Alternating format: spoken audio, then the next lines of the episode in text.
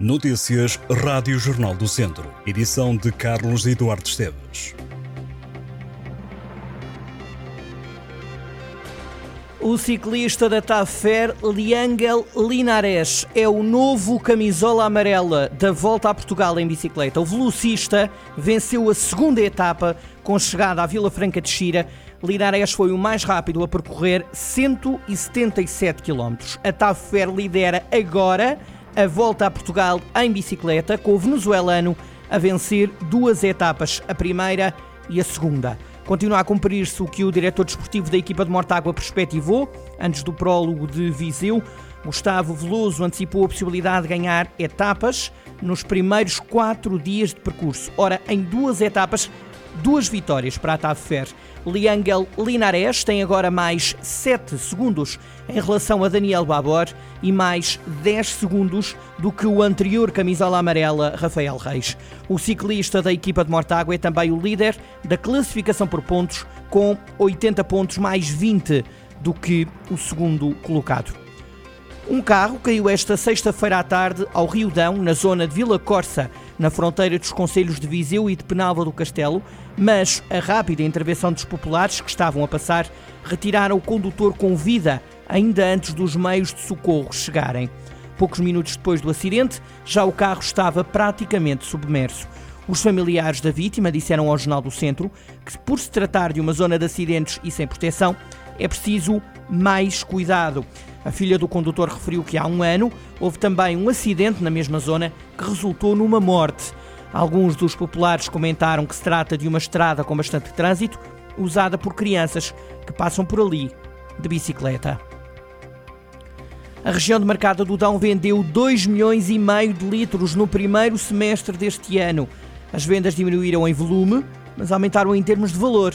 Segundo dados do Instituto da Vinha e do Vinho, as vendas em volume baixaram 12%, ficaram com uma cota de mercado de 4,5%. Este registro relativo aos meses de janeiro a junho é inferior em comparação com o mesmo período do ano passado, quando o Dom vendeu 2,9 milhões de litros. Agora vendeu 2,5 milhões. Já as vendas em valor aumentaram 5,3 para os 16,8 milhões de euros, ficando o Dão com uma cota de 4,8.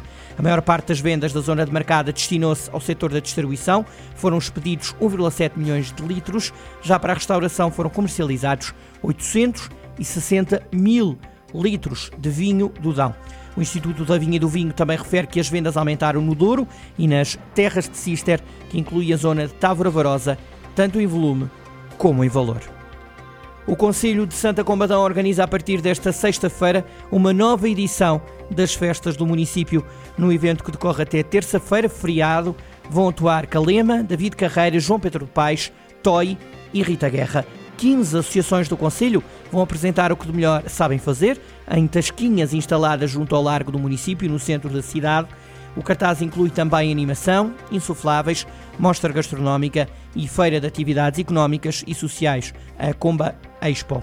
Esta noite sobem ao palco os Calema, sábado David Carreira, domingo é a vez de João Pedro Paes, Toy atua na segunda-feira, a festa termina na terça-feira com Rita Guerra. O recinto abre as portas às 7 da tarde, todos os concertos começam às 10 e meia da noite.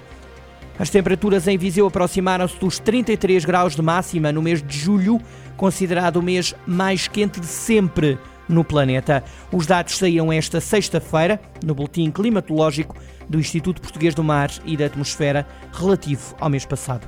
De acordo com este relatório, a Estação Meteorológica de Viseu registrou uma temperatura máxima absoluta de 32,8 graus nos dias 2 e 17 de julho. A temperatura mínima mais baixa foi de 8,7 graus no dia 16 de julho. Na região, os termómetros rondaram em média os 13,2 graus de mínima e os 27,6 graus de máxima, de acordo com o IPMA. Julho foi mês de pouquíssima chuva, o vento em Viseu atingiu no máximo 55 km por hora. O distrito manteve-se em situação de seca fraca durante este mês. Em boa parte da região, a percentagem de água no solo diminuiu para níveis abaixo dos 40%.